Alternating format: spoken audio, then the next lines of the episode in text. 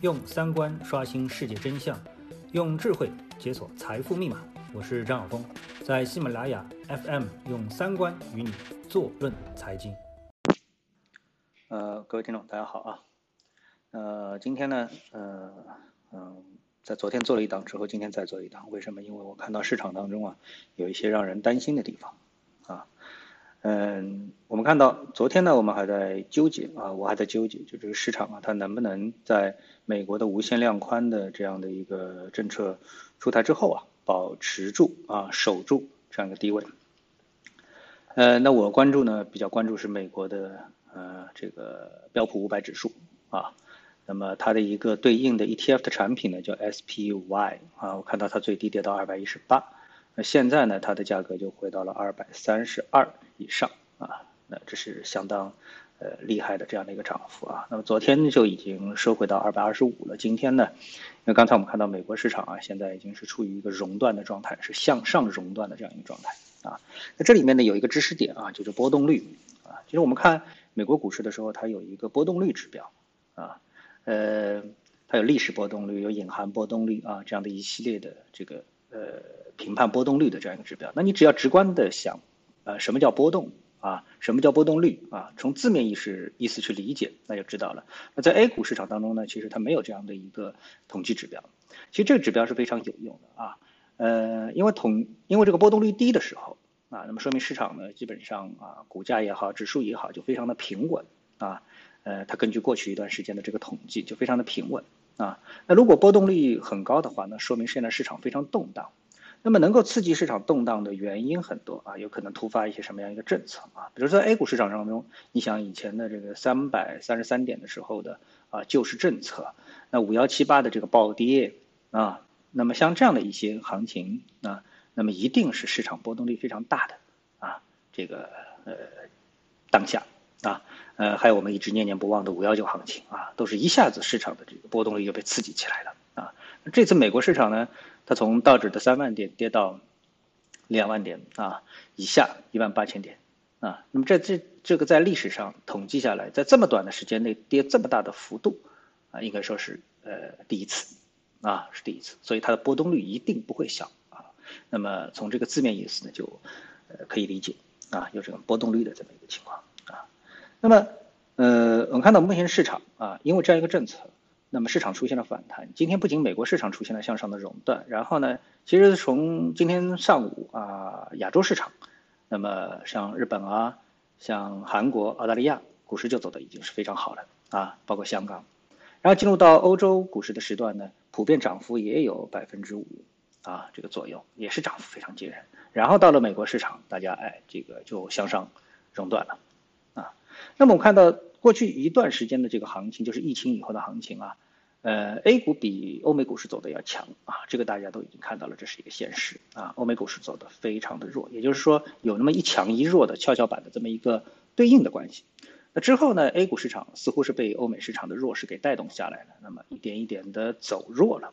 啊，一点点走弱了。那么这个走弱啊，我们就在想，它到底是因为是被带动下来的，还是 A 股市场它本身有走弱的？呃，这么的一个内在的动力，其实这个是比较呃让人思考的啊。那呃，我是这么看啊，在这之前呢，我一直都是比较看好 A 股市场。我觉得，呃，一旦欧美企稳之后呢，两个市场他们就能够呃携手共进，啊，携手共进。但这里面呢，我觉得大概有可能有一个前提条件是比较让人疑惑的，就是关于作业这个话题。那么也就是欧美市场如果是抄了我们的作业，啊，然后呢达到了和我们一样的效果，那么我们的股市涨，他们的股市也涨。我觉得这里面的这个逻辑啊，呃，不会出现分歧。但是现在的现实情况是什么呢？就是欧美啊，它采用的是另外的一个路径，它不是抄作业，它是那种放养的路径，啊，对不对？啊，那昨天我在节目当中已经跟大家详细的解读过了啊，这个英国首相鲍里斯他是呃怎么来做决策的啊，这个一个流程啊。那么现在其实欧美它其实都是这样一个流程，因为到了这样一个数量级之后，其实就是已经失控了啊。可以说，呃，今天我们看到的数据，美国今天单日呢新增数据是超过了一万个，有一万一千个，总数是超过了四万多啊。那么中国最高的数据目前是停留在八万的这个水平，对不对？那如果每天增加一万个啊，我相信以美国的这个检测的速度以及它的人口基数的话，在本周，呃，美国的确诊人数超过中国，我觉得大概差不多就应该是板上钉钉的事情啊。现在意大利每天还有四千多例啊，现在意大利的数字是六万多，那么每天四万多啊，再乘以四天就是一万六。一万六加六万多，那差不多也要接近八万了，也是能够赶上中国的数据了啊。西班牙现在每天新增的数据甚至要比意大利更多啊，现在是排名全球第三啊。所以呢，在呃全世界的这样一个对疫情的管控措施不可能比中国严格的这么一个背景下面啊，中国最终的受感染人数可能应该会落在啊前五名以外。我觉得应该也是非常正常的，因为有望赶赶超我们的啊，起码欧洲就有好几个国家，再加上美国，对不对？美国一个啊，那个英国啊，从今天看的数据来说的话，有人在网上贴图啊，说英国到上海九个确诊病人当中七个是英国的啊，所以英国也已经成了重灾区啊。然后西班牙、意大利啊，这毫无疑问是的。那么在亚洲呢，我们看到像马来西亚啊这样的一些国家啊，包括像这个以色列。也开始迎头赶上啊，然后数据也是在大幅的这个上升啊。那么，我想能够超过中国数据的，意大利、西班牙、德国，再加上美国，我觉得应该是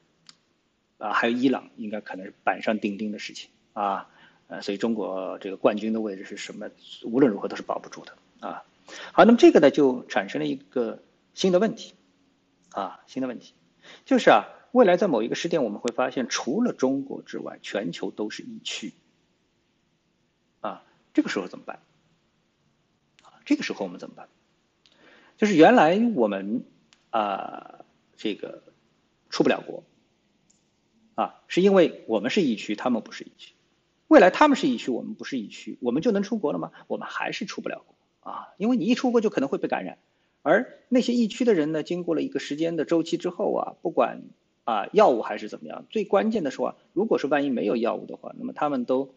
产生了抗体。而我们是属于小白兔，啊，那怎么办？啊，但是我觉得目前啊，最担心的就是这么的一个结果，就是我们出不了国。这出不了国，不仅代表了人啊，个人本身出不了，还代表了什么？贸易往来可能就会被中断，啊，而且中断的，我们说全部吧，也是一个相当大幅度的啊，这个中断。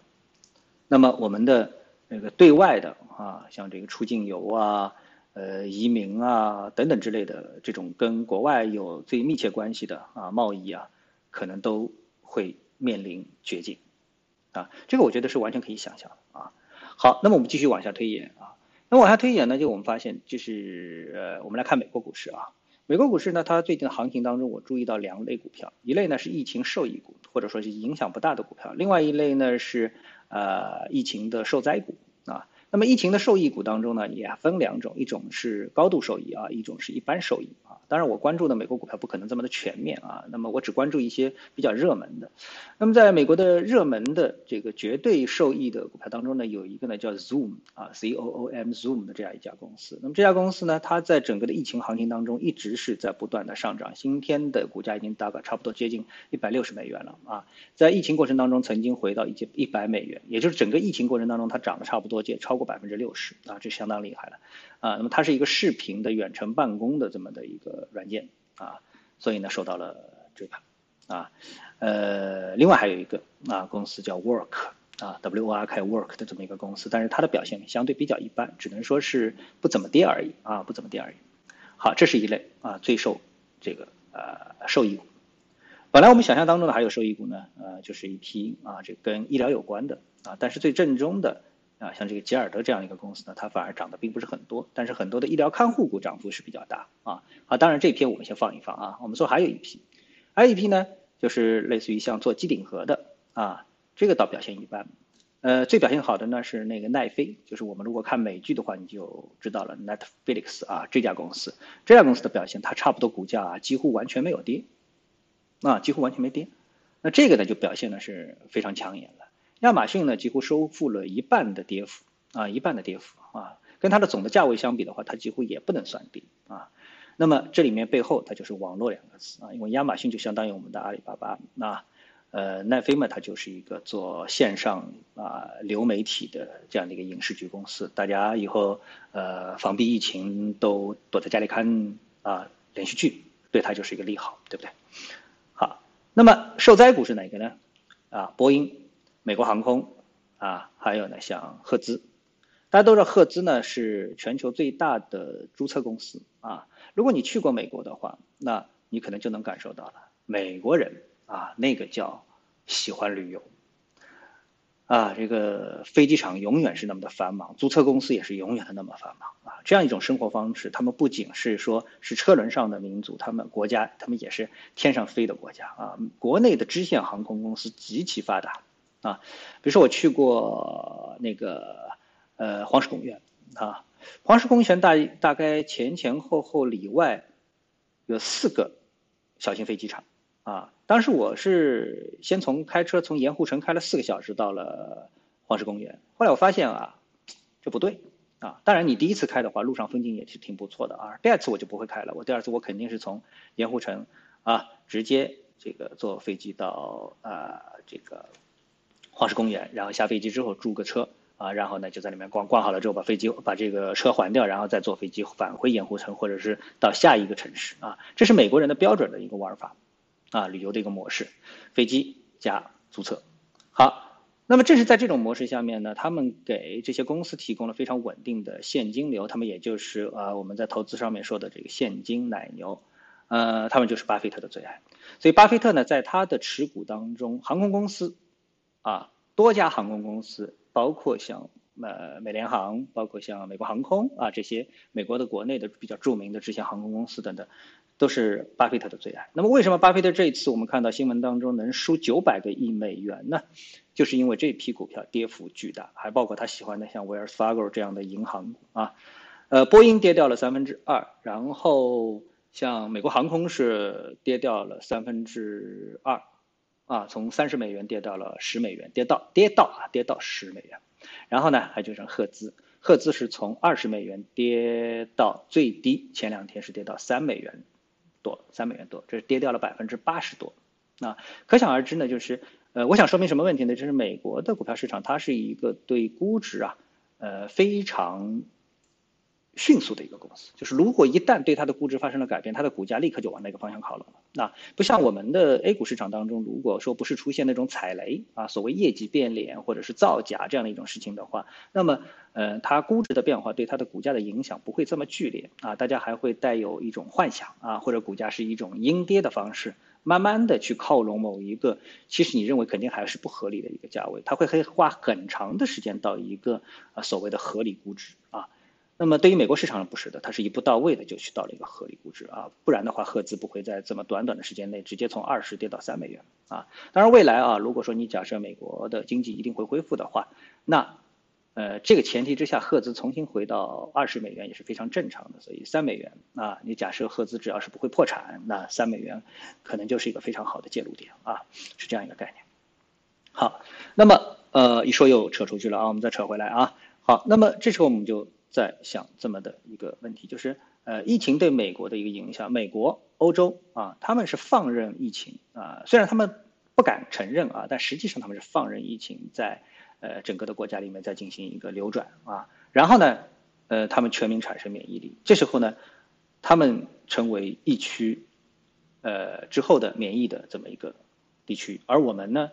呃，全员没有免疫，我们不敢出国门。那这个时候对我们的经济的影响可能就是持续的，啊，是一种被动的闭关锁国啊，可以这么来理解啊。所以我觉得未来啊，如果说这个问题解决不了，呃，在没有疫苗的情况下面，在没有，特别是在没有疫苗的情况下面，有药都没用，有药我也不敢出去，你说对不对啊？必须得在有疫苗，保证我出去啊，跟得过病的人，甚至于正在得病的人、潜在得病的人、无症状者。在做交流的时候、接触的时候，我还是不会得病啊。这个疫苗要达到这样一个效果，那我才敢出去，对不对啊？我只是说我啊，我说的这个意思就是我们中国人啊，全部的中国人啊，才敢出国门，对不对？那这个过程如果被无限拉长啊，或者说短期的疫苗的一定时间的疫苗是跟不上全民注射的啊，大家想想十几亿人口，全球七十亿人口啊，怎么去满足这样的一个需求？啊，还得保证这个新冠病毒它不变异等等啊，这就太难了啊，这就太难了。所以呢，呃，这种情况下面，我认为未来中国股市就是接下来啊，A 股的这个行情是不是能够保持跟美股行情保持一个同步？就大家涨，呃，逻辑上是一样的涨，还是大家都跌，逻辑上一样的跌，还是这个分道扬镳？我觉得后面的变数就非常大，啊，非常大。假设。把我这样一个想象的悲观的因素加在一起的话，那 A 股在未来的一段时间，可能一两个星期啊，一个星期、两个星期，还能够保持反弹，因为大部分人不会像我这么想，对不对？啊，他们还会保持一个反弹，然后慢慢的反弹上去之后呢，去实现啊这个反弹的一个利润，然后突然之间大家发现，哎，有可能我的想法是主流的，啊，这时候我们的 A 股会有一次估值的回归，啊，呃，也就是下跌吧。啊呃，所以呢，我这里呢是提醒大家注意这方面的一个风险啊，注意这方面的风险。如果市场从这个位置开始反弹的话，你是不是要考虑一种避险的操作啊？逐渐进入到一种避险的思维模式当中啊。呃，我今天节目这样跟大家交流这样的一个呃观点，提醒一下大家啊，提示一下大家。好，谢谢各位收听，我们下次节目时间再见。